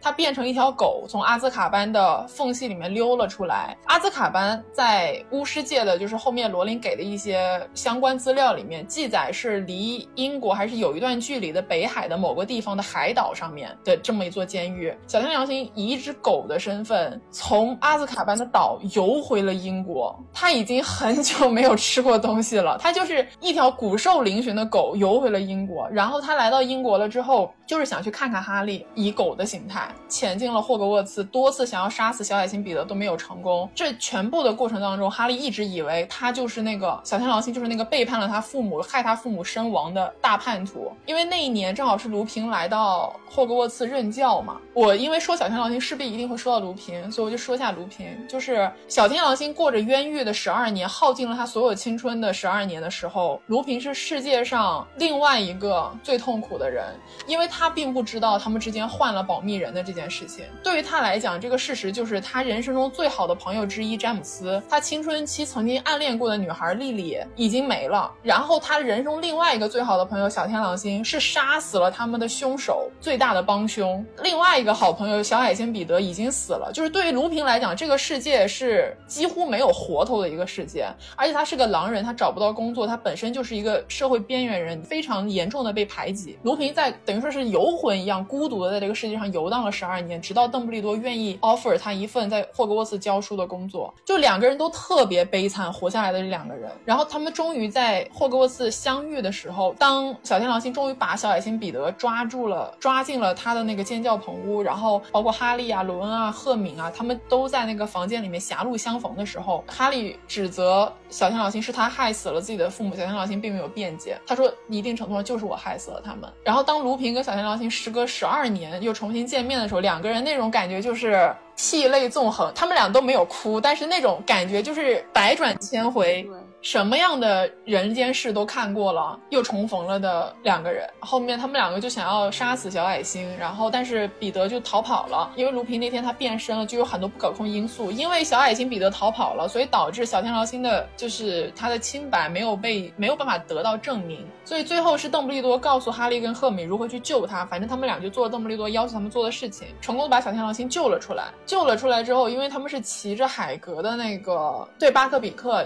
鹰头马身。有一兽嘛，在扶小天狼星坐到巴克比克身上的时候，小天狼星在飞走之前给哈利说的最后一句话就是：“哈利，你真是你爸爸的好儿子。”就是那个瞬间是非常非常伤的，因为我们都知道，就是哈利波特世界里面的一个重要设定，就是哈利波特跟他爸爸詹姆斯波特长得一模一样，除了他的眼睛。在那一刻，等于说是小天狼星十二年之后又在哈利的身上看到了自己曾经最好的朋友，自己可以愿意为之去死的人的身影又活了过来，你知道吗？就。就从那一刻，小天狼星才决定说我要继续活下去了。然后在那之前，因为小天狼星是哈利的教父嘛，就这个是哈利出生的时候就已经定好的事情。所以在他们短暂的抓住彼得的时候，两个人都觉得 OK，小天狼现在可以变成一个清白的人。那么哈利想要离开他的姨妈一家，小天狼星希望能够跟哈利一起生活。两个人就是有一段互相试探性的对话。小天狼星就说：“如果我不知道，但假如你愿意来跟我一起生活吗？”然后哈利惊呆了，就哈利没有想。过世界上会有这么好的事情，他就问他说：“跟你吗？”然后小天狼星就以为他是要拒绝他，小天就说：“啊，我知道你不会愿意离开你的姨妈姨夫，但我只是说。”哈利说：“你疯了吗？我当然愿意跟你一起生活了。”就是那一段是他们两个之前之后都不会再有的最最最有希望的一段话了。因为在那之后，小天狼星没有办法洗白他的冤狱的这个事情，就整个事情就是急转直下。过他在后面一直就逃亡嘛。哈利因为经历了很多的，就是是被暗算呀。第四部在火焰杯时期的那些故事，每一次他需要小天狼星的时候，他需要找到一个既是兄长又能够给他真正靠谱的建议的时候，他都会给小天狼星写信。然后小天狼星对他是有求必应，就是你只要有需要，我一定会出现在你的身边，哪怕他需要吃老鼠过日子，因为。因为有一段时间，他小天狼星就是为了要保护哈利的周全，他就在霍格沃茨的周围游荡。但是他没有办法吃东西，他没有办法变回人形，他只能是一只狗，所以他就到处捡别人剩下来的东西。然后还有老鼠，就是就是为了待在他身边，你懂吗？这一切都建立在小天狼星是一个他在年轻的时候。他其实死去的时候也没有多大，但是他在读书的时候，他是我们后面会发现，就通过斯内普的很多回忆的故事，呃，哈利进入了斯内普的记忆当中，然后他就看到了斯内普年轻的时候，他父母年轻的时候，还有小天狼星、卢平他们几个人年轻的时候的一些发生的一些故事，然后真正发生在过去的时光里面，小天狼星是一个非常非常自由、非常桀骜不驯，你可以说简直是非常浪漫的活过的那种人，但是他最。最后的经历却是平白无故做了十二年冤狱，然后靠吃老鼠过日子来保护阿力，然后就是可以为了这个人不顾一切的出现的这么一个状态。你有这种前后对比的时候，你会觉得特别的难受。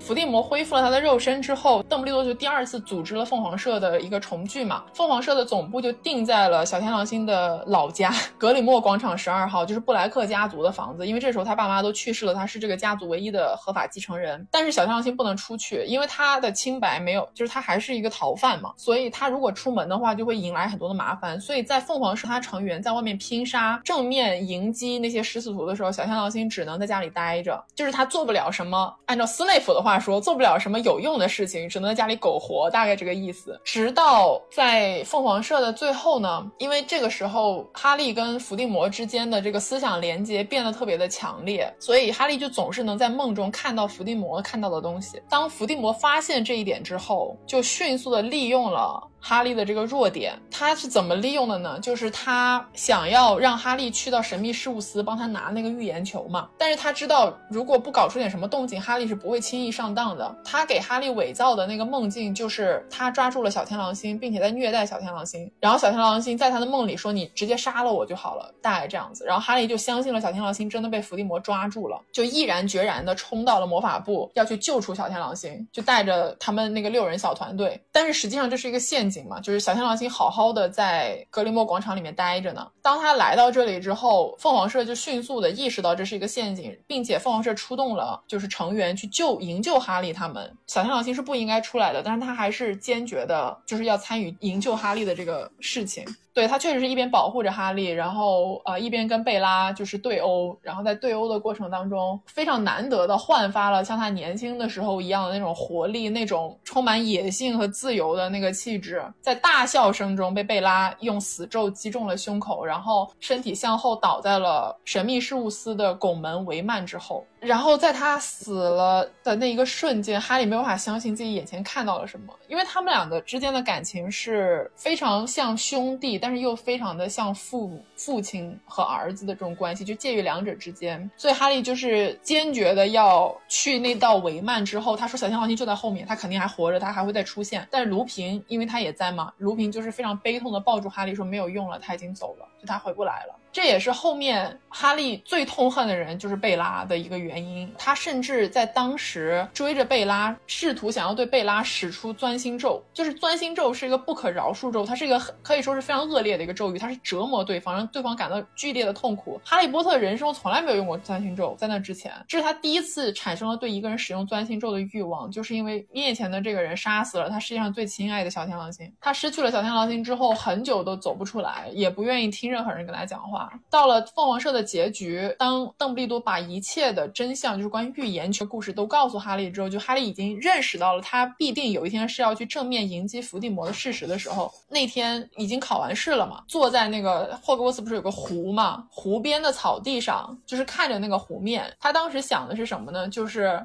小天狼星曾经也非常肆意的、非常鲜活的坐在同一个地方，看着同一个场景。然后在更远的地方，他们曾经共同击退过很多的摄魂怪。就是他脑海中浮现的都是小天狼星还活着的那种非常绚烂的样子。但是这个人已经没有了。然后那个时候他才意识到，说失去小天狼星对于他来讲有多么的痛苦。就是他抹去了脸上的泪痕，然后默默的转身回了城堡。我不知道怎么讲，为什么我这么喜欢小天狼星？因为他是一个有很多缺点的人物，就不像比如说我们刚刚讲的一些人物，他们真的是品德都。特别高尚，小天狼星是有一些骨髓里面的危险因素的。就不管你说这是他的血统也好，或者是他的倾向性也好，他其实是非常傲慢的一个人。他一定程度上也有点残忍，但是他为什么能够成为这么多人意难平的一个角色？是因为他太于过于鲜活了。就他的爱，他的恨，在这部书里面留下的印记太过于深重。就你换个位置想象一下他的人生，他是真的是天之骄子，来到了霍格沃茨，认识了自己人生最好的朋友，注定。了就是这个人，接下来就是为这个人生，为这个人死。他这一辈子就为两个人生死过，一个是詹姆斯波特，一个是哈利波特。就他自打在那辆火车上面遇到詹姆斯波特之后，他的人生就已经注定好了。什么正义啊，什么那些东西，对他来讲都不是头等大事。詹姆斯死去之后，只要哈利波特有危险，这个世界上不管发生什么，他都会来到他身边的。所以他的故事让我很痛心吧。嗯，我不知道一个人能够爱另外一个人，或者另外两个人爱到什么程度，才能为对方做出这种事情。我觉得，我觉得很了不起。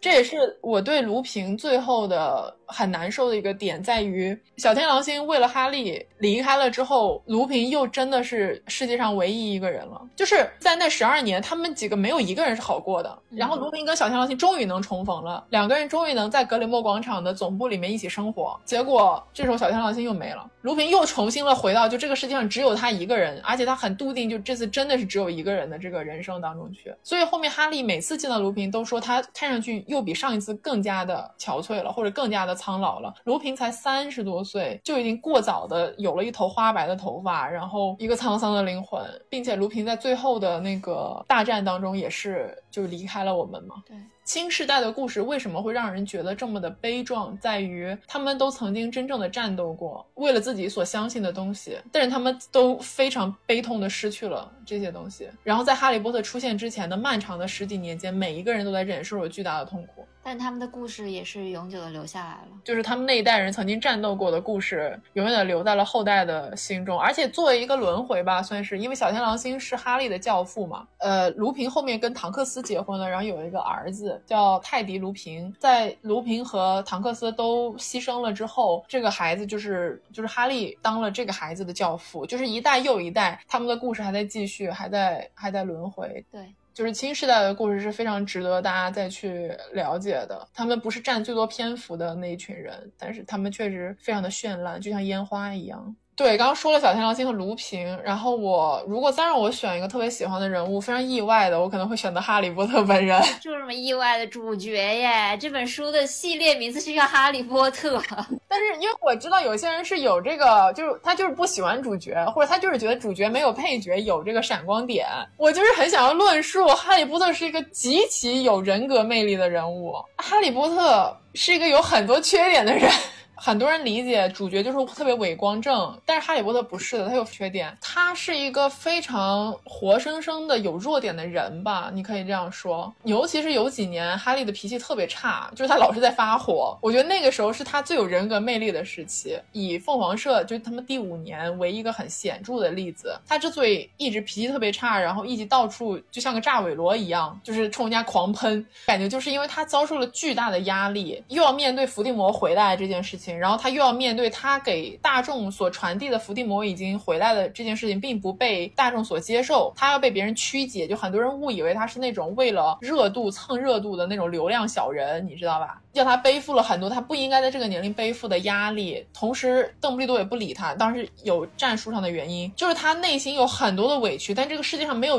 任何一个人能够理解他，哪怕是罗恩和赫敏，因为他们没有办法完全的感同身受他所承受的压力，他所面对的困境。所以在那一年，他就是一直在发脾气，就是他太想要逃离这种不被人家理解的这个困境了。这一点就让他特别的真实。哈利波特并不是一个生来就要做伟人的小孩，他是一个在无穷无尽的挫折当中一直在挣扎，一直在成长，到了最后好不容易决定要站起来，鼓起勇气面对自己命运的这么一个人。他在无数次的挣扎当中，他其实都可以滑向不作为，或者是滑向糟糕的那一面，他没有一次做出了这样的选择。他每一次都勇敢的面对了自己的命运。我觉得这是一个非常非常了不起的品质。格莱芬多的有。勇气真的是格兰芬多的勇气，而且不，我为什么特别喜欢《凤凰社》这本书？很多人非常讨厌这本书，觉得它破坏了整个《哈利波特》系列作品当中的基调。但我恰恰就是因为这一点，因为《凤凰社》整本书都特别真实。《哈利波特》在前四部，就像我说的，它是一个写给孩子看的冒险故事。但是从《凤凰社》开始，它是一个成人寓言故事了。它所讲的一切都是在现实生活中真的可能会发生的东西。没有一个人在第五部是特别就是形象高大的，每一个人都充满了缺点和负面的情绪。但是第五部告诉你，就是我们现在要带你走进真正的魔法世界了。它是一个充满了战争和残酷的一个世界。在第五部的结局，当他失去了小天狼星，失去了几乎一切。他还要面对一个事实，就是小天狼星是他害死的。如果不是因为他不封闭自己的大脑，让伏地魔利用了他的脑子，小天狼星他就不会去神秘事务司，小天狼星也不会去救他，小天狼星也不会为了他而死。就是一切都是他自己作的，他在内心深深的谴责自己的这一点。但就像我刚刚讲，他坐在湖边那棵树下看着湖面的时候，他意识到的是什么？他是一个被标记了的人。当然，这个标记是伏地魔选择的，但就是这种标记把他跟世界上任何一个其他人都隔离开来了，永远也不会有人能够理解他的想法。就这一件事，这种孤独的感觉，当你意识到了之后，你是很难逃脱掉的。而且他在失去了邓布利多之后，就是第六本书的结局，更加深刻的意识到，就是最后一个能够挡在他面前的人，一个长辈，一个保护他的人，已经不在了。从此往后，就是他带领着其他人去面对他们这代人的命运了。就他也不是生下来就要当救世主的，他是一步一步被迫走到了这里的。但是没有一次他让大家失望了。我知道有一些人有这个主角情节，就是他们就是不喜欢主角，就确实有这么一部分的受众。但是我会觉得哈利，我特别为哈利波特抱不平，你知道吗？他是一个非常优秀的人物，没有必要这样去不喜欢他或者怎么样。就我们谁也做不到他做到的事情。嗯，呀，我们来聊点轻松的吧。呃，我们来聊一下这个《哈利波特》的有趣的一些世界观和这个魔法设定吧。好的呀，我觉得袁总之前提了一个我觉得特别有意思的点，就是罗琳通过魔法的设定，把很多的呃心理情绪具象化了。这一点，对对对，因为这个东西是因为我小时候看的时候，其实还没有那么大的感悟吧。但是随着年龄的增长，然后我们经历的事情越来越多之后，你反而能够更加能够理解，就是书里面说到的那种一些情绪，比如说像摄魂怪，我们刚刚也提到过，就摄魂怪是一旦接近一一个人类的时候，你所有的快乐都会被他吸走，就是你的灵魂被他抽走，你的快乐被他抽走了。然后这个摄魂怪大家都知道，它其实就是一个抑郁症的一个拟人化的一个一个东西嘛。当你陷入抑郁的状态的时候，就好像是被摄魂怪给吸干了灵魂，就你没有任何的力气去反抗，你也没有就也没有办法想起呃任何让你感到幸福快乐的事情。这也是为什么对抗摄魂怪最重要的一个魔法，就是你要去回想你一生中最快乐的事情，通过这个回想，然后你去。放出一个守护神，然后这个守护神会帮助你去驱散摄魂怪，会帮助你去驱散这些抑郁的东西。而我觉得这个这个比喻是非常的非常形象的。然后还有一个就是刚刚也提到过的这个伯格特嘛，就是伯格特是能够变成你最害怕的事物的形象，不管这个形象是斯内普，我觉得你最讨厌的老师，或者是像卢平，他他的伯格特就是一轮圆月，因为他最害怕就是月亮，月圆之夜他要变身成狼人嘛。然后怎么样去对付伯格特呢？他其实跟对付圣罗丹有一点异曲同工的地方，就是你要去想一些让你快乐的事情。然后这个时候呢，你的伯格特就会变成一个特别滑稽的形象。就比如说纳威的伯格特不是斯内普吗？他去击溃这个伯格特的方式，就是把斯内普变成一个穿女装，就是打扮特别滑稽的一个斯内普的形象。说到这个，我突然间想到一个点哈，罗琳果然从那个时候开始就是展露出了一些恐跨的。倾向啊。突然想到，就在我说出穿女装的斯内普的那几个字的瞬间。但是不管怎么说吧，就是他的这些设定还是很有意思的，包括像是那个曼德拉草，我印象也非常深刻。就是一个它，它是本来它是一个根茎类的一个植物，动植物，就是上面是草，下面是婴儿头。对，然后呢，你只要把它拔出土那一瞬间，它就会开始尖叫啼哭，就是这个有点像是歇斯底里的那种感觉吧。就是你可能平时你把它埋藏在土里，你埋藏起。来的时候，它不会发作，但是一旦它接触到了空气，就会变得一发不可收拾。有时候那个情绪一上来，你就很难再把它收回去，很难控制住这种感觉。对，这就是我就是关于心理或者说情绪的具象化的一些理解，理解的非常好。在你说这个之前，其实我没有意识到，我觉得你提出这个点是特别有意思的。其实摄魂怪是抑郁症的这个具象化的体现，其实蛮多人有讨论过了，有好多的那个心理学的一些呃解读啊之类的。哦，还有一个，还有一个，我昨也是因为要录这期嘛，我就去搜，然后发现说。说其实呃，因为多比刚刚提到了，多比是一个在他自由之前，就是他一旦违抗了主人的命令，就是他就会有深深的负罪感嘛，然后呢就会因此去自虐自残。后来有心理学家用多比的名字去命名了一种现象，它叫它叫那个多比效应，就是说当你做了错事之后，你会有深深的负罪感，然后这个负罪感会整个就是把你给淹没了，让你没有办法走出去，你就不得不就是不断的去惩罚自己。当然，你有负罪感是一件好事，它可能很多时候是一种。道德上的一个束缚嘛，但是你当你这个自我毁灭的倾向过于严重的时候，它就是会成为一种心理问题。就你的负罪感过于沉重的时候，它其实对你的身心健康都是不利的。除了刚刚袁总讲的这个点，我。我我想补充一个，就是我刚刚提到的关于凤凰社的那个问题，就是因为凤凰社这本书不是特别现实吗？其实里面最现实的一个隐喻吧，就是关于乌姆里奇对于霍格沃茨的改造。看过书的朋友，大家都知道乌姆里奇是魔法部的高官嘛，他其实是在魔法部跟邓布利多的关系非常紧张的时候被派到霍格沃茨的目的，就是为了要干预霍格沃茨的教学，并且监视邓布利多不会做出什么不利于魔法部的事情，所以他是一个非常。飞扬跋扈的女人，然后她在学校里做的所有的东西都是为了要体现魔法部和她自己的权威。她也不在乎那些受怎么样给学生教学，她学生能不能学到有用的东西，因为她本人在这一年担当了这个黑魔法防御课的老师，她就是坚决的不让大家动魔杖，每天就在学理论知识，就是一个非常典型的那种对于现实世界很多事情的隐喻。在她的这种专横的管制之下呢，其实霍格沃茨已已经唉声载道，因为他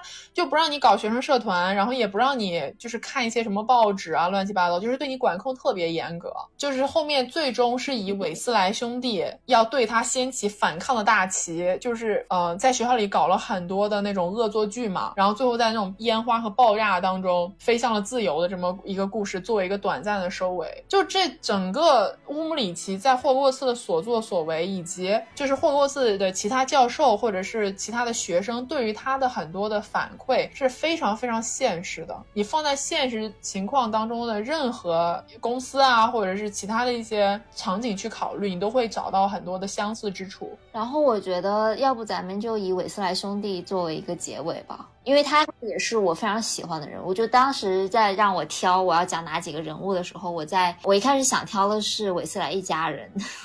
后来发现他们一家人太多了。对，但是我觉得你刚像你刚刚说那点就很很好，就是因为在这种特别专横专制的一个情景下。对抗他最好的一个方式，其实就像韦斯莱兄弟那种，就是以一个戏谑的方式，然后用非常绚烂的一种方式去反抗他，嗯然后通过给大家带来欢乐来解放大家的思想。而且那个时候我记得很清楚，就是然后火焰杯结束之后，哈利其实是算是他赢得了火焰杯最终的胜利，然后呢得到了一大笔的奖金。但他当时其实一是目睹了塞德里克的死亡，二是伏地魔复活了，对他来说他完全没有心情花这笔钱，对不对？然后呢，当当时他在学习结束的时候，在车站大家都要回去的那个时候，他就找到了韦斯莱兄弟，就把他获得的一大笔奖金给了他们。然后他对他们说：“现在我们不需要钱，我们需要的是欢笑。”韦斯莱兄弟就拿着这么一笔启动资金，开了韦斯莱那个笑话商店，然后给真的就是给世界带来了一些欢笑。我去那个环球影城的时候，我最喜欢的那个地方就是他们重现了一个韦斯莱的笑话商店嘛，然后那个商店里面就是真的有卖一些很 很搞笑的一些乱七八糟的东西。然后我记得我买了一个那个坐上去就会放屁的一个坐垫，然后就真的给我的呃日常生活带来了很多的欢笑。我觉得你刚刚说那个例子就可以完美的引出我们今天的 ending。我们为什么这么喜欢哈利波特系列？我们为什么愿意对这个 IP 死心塌地，并且时至今日我们都是奔三的人了，仍然能够在谈起这些故事的时候感觉到热泪盈眶，感觉到全身都在起鸡皮疙瘩？是因为它给我们提供了一个真正的金色梦乡，一个真正的幻幻想乡。在这个世界里面，你可以体会到人身上最好的那些东西，你可以看到很多我们真实社会当中你解决不了的问题，在这个地方找到一个短暂的栖息的归宿。我觉得归根结底是因为这个，我们在任何困难的时候，或者是想要获得力量的时候，你重新翻开这本书，重新去看主角们，或者是去看其他的那些重要配角们的人生故事，你会觉得其实有些时候生活没有那么难，或者有些时候如果你鼓起勇气，我们还能再继续往前走一走。刚刚袁总说到的笑话、玩笑、欢笑，对我们这个世界有多么大的帮助，幻想对我们的世界同样有这么大的帮助。一点点小小的幻想可以支撑一个孩子走很远，一点点小小的幻想可以支撑一个疲惫的中年人 再多坚持一会儿，就是这么简单的道理。没有看过《哈利波特》的朋友，愿意给他一次机会；看过《哈利波特》的朋友，也愿意去重温它，就是再去体验一下我们所感受过的那种感动也好，或者是鼓励也好，这种让你能够充满力量的心情。然后另外一个呢，是我个人的一个偏好，我强烈建议，如果大家要去补这个内容，或者你要重新开始看，去看原著，因为原著跟电影差别其实非常大，就是有很多原著的细节、小的伏笔、一些。对话一些内容是电影呈现不了的。当然，电影在音效、画面，包括我们所熟悉的配乐这些东西上面做出了非常好的一一个呈现，但仍然就是你想要体会最原汁原味的东西，我强烈建议去看原著。对，希望大家一定要吃下我们这颗安利哦。好吧，那就非常感谢大家今天的陪伴。然后，如果你喜欢我们的节目，我我们是美西人与东方巨龙。如果你想要加入我们的社群，方法很简单，就是在公众号搜索“元宇龙”，关注公众号以后回复“听友群”三个字就可以啦。然后非常感谢大家今天的收听啊、我们就下期再见，谢谢大家，拜拜。我们霍格沃兹见。